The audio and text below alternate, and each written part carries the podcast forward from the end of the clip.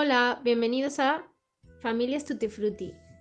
En este podcast dirigido por Alicia Merino, la educadora, y Andrea González, la antropóloga, hablaremos sobre modelos de crianza.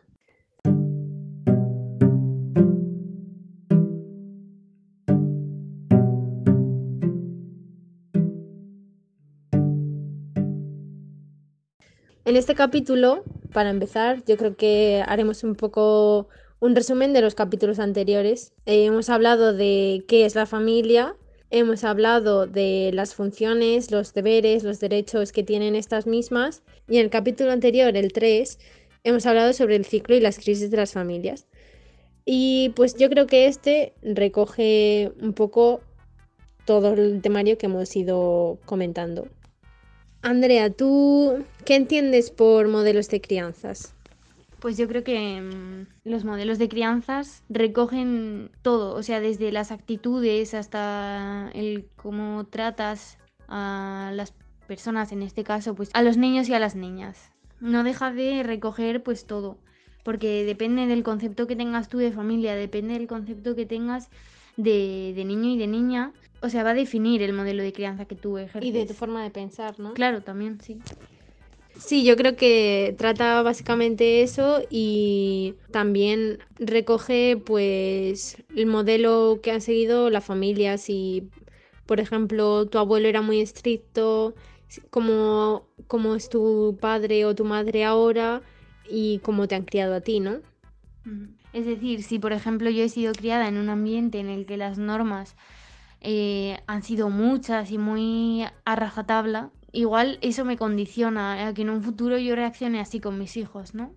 o en tu forma de ser, en tu personalidad, vaya. ¿Y qué crees que pasaría si vivieses en una familia permisiva, por ejemplo, que básicamente es una familia en la que la comunicación es muy frecuente, el afecto también está presente?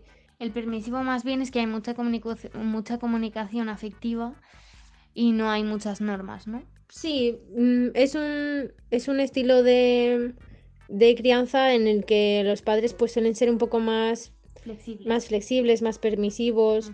Los niveles de exigencia pues no son muy, pues yo muy estrictos. que, los niños o las niñas que estén bajo ese modelo de crianza pues estarán felices pero que estén felices, pues tampoco implica una competencia social muy alta. O sea, la autoestima sí que la pueden tener muy alta, pero las competencias sociales, pues no. Se conforman con los iguales. Sí, yo creo que em, en esta situación los padres como que se amoldan al niño y eh, no le dan la opción, por ejemplo, de elegir, simplemente, bueno, sí que le dan la opción, pero es como muy libre. Entonces no tiene criterio de elección y a veces se puede dar el caso de que no, no sabe hasta dónde puede llegar y qué está bien y qué está mal. Al no haber tenido normas o reglas así más estrictas, pues que al ser padres permisivos, pues que pueden generar en el niño mmm, poca, o sea, poco control de sus impulsos. Si quiere algo, piensa que siempre lo va a tener. Y eso luego puede llevar también a casos de, de, violaciones, incluso porque si tú a un niño le tienes acostumbrado a que tiene todo lo que quiere, si una chica no quiere acostarse con él en un futuro o al revés, o sea, si un chico no se quiere acostar con una chica y esa chica sí quiere, igual hará todo lo posible por hacerlo, porque no, nunca ha tenido restricciones.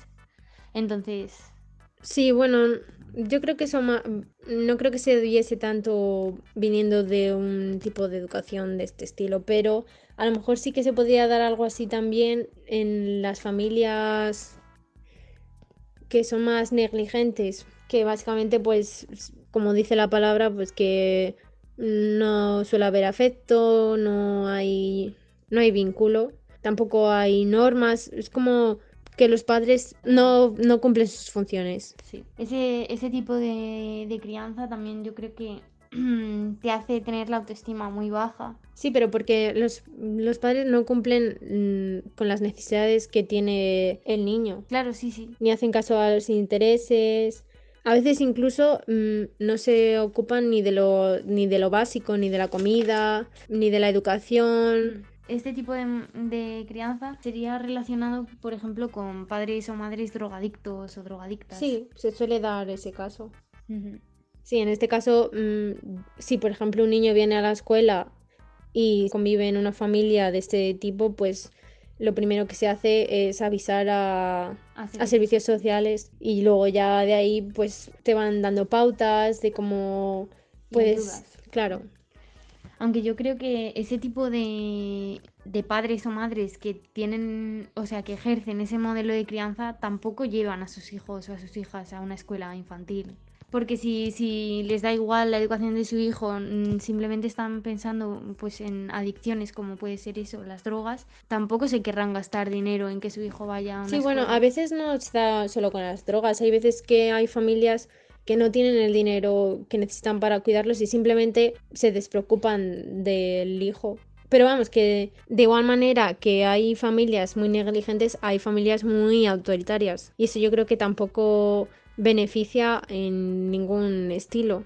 ¿Sabes tú algún ejemplo que se puede dar de familia autoritaria o qué características podría tener una familia autoritaria? Sí, yo creo que una familia autoritaria mm, básicamente se define por unos padres o madres mm, muy estrictos con las normas pero que no hay ningún tipo de comunicación afectiva, es decir, que no les dan importancia a los sentimientos que tengan los componentes de esa familia, o no que no le den importancia, sino que no se la saben dar, porque también es muchas veces lo que hemos dicho en otros podcasts, falta de información. Sí, yo creo que también se puede llegar a dar cuando su mayor preocupación puede probablemente ser el niño, pero con beneficios para e-, ellos sí, o sea, que sean que lleven a cabo un modelo de crianza más adultocéntrico, ¿no? Sí. Hmm. O sea, que tú cuál consideras que es el modelo de crianza más óptimo? Yo creo que la familia más óptima en la que puedes encontrarte sería una familia en la que los niveles de comunicación y afecto están más equilibrados, pues para que no se llegue a ser ni muy autoritario ni, ni muy negligente. Ni permisivo. Claro que pues yo creo que ese tipo de familias crea una buena autoestima al niño, llega a ser más independiente, sabe los límites y eh, yo creo que tiene buenas habilidades sociales. Y bueno, yo creo que mm, todo esto de lo que llevamos hablando refleja, se refleja en la adolescencia, en la vida adulta y es algo que yo creo que se debe de, de tratar bien con las familias porque no repercute solo en la infancia, repercute en el futuro y repercute en las relaciones que tienes en el futuro también, cómo te comportas, cómo, cómo eres tú. Claro, y al final todos los individuos formamos la sociedad y la sociedad es lo que, o sea, donde, vivimos todos y donde estamos todos y lo que condicionará a generaciones futuras. Bueno, podríamos resumir eh, este capítulo entonces en que los modelos de crianza se determinan por gente que es más adultocéntrica y gente que es más paidocentrista, ¿no? Sí, explica un poco más los términos para... Vale, pues básicamente el adultocéntrico, o sea, el modelo adultocéntrico sería más basado en las necesidades de los adultos. Por ejemplo, tú como adulto tienes que ir a trabajar, pues dejas a tu hijo en una escuela pero también esto se ve condicionado obviamente por eh, la clase de vida que llevamos siendo obligatoria, porque la vida tiene una, o sea, está organizada y tiene unos tiempos y tú obviamente tienes que trabajar para ganar dinero y no puedes dedicarle ese tiempo a tu hijo. Muchas veces es eso lo que dices tú, no es por no es porque no quieras, sino porque no puedes. Porque no nos podemos olvidar de que está el niño, pero detrás de ese niño está la familia y la familia se ve condicionada por sociedad y esta y esta sociedad se ve afectada también por la cultura que tiene el país en, general y obviamente las leyes y todo es imposible. El modelo paidocentrista sería el que se basa en, en cubrir las necesidades de los niños poniéndolas por encima de las suyas propias, de la de los adultos. Sí, yo creo que para acabar podríamos reflejar así un poco la evolución que ha habido a través de los años, ¿no? Antes las familias estaban centradas más en el modelo autoritario, ¿no? El padre era el, que mandaba y la figura paterna era pues la más importante. Y yo creo que ahora, a raíz de, de la incorporación de la mujer, de esto que hemos estado hablando en los capítulos anteriores, a raíz de los derechos, los ciclos también han ido cambiando, a raíz también de pues de los cambios de modelos de vida, de los ritmos. Entonces yo creo que ahora las familias pues son más amplias, son más diversas. En muchas ocasiones no es el, padre la figura autoritaria, simplemente pues puede ser una madre soltera.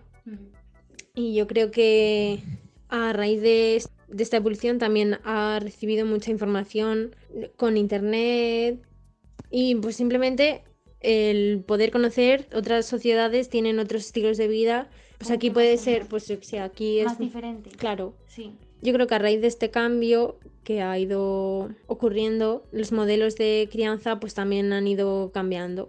Pienso lo mismo, porque todo, todo cambia con el tiempo y seguirá cambiando.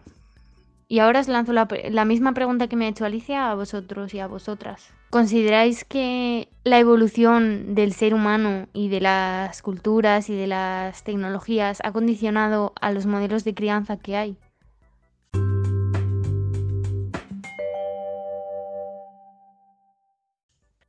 Y bueno, pues hasta aquí el capítulo de hoy. Esperamos que os haya gustado y que os haya hecho reflexionar o ver las cosas desde otra perspectiva. Aceptaremos también propuestas vuestras. Y os esperamos en el próximo. Adiós.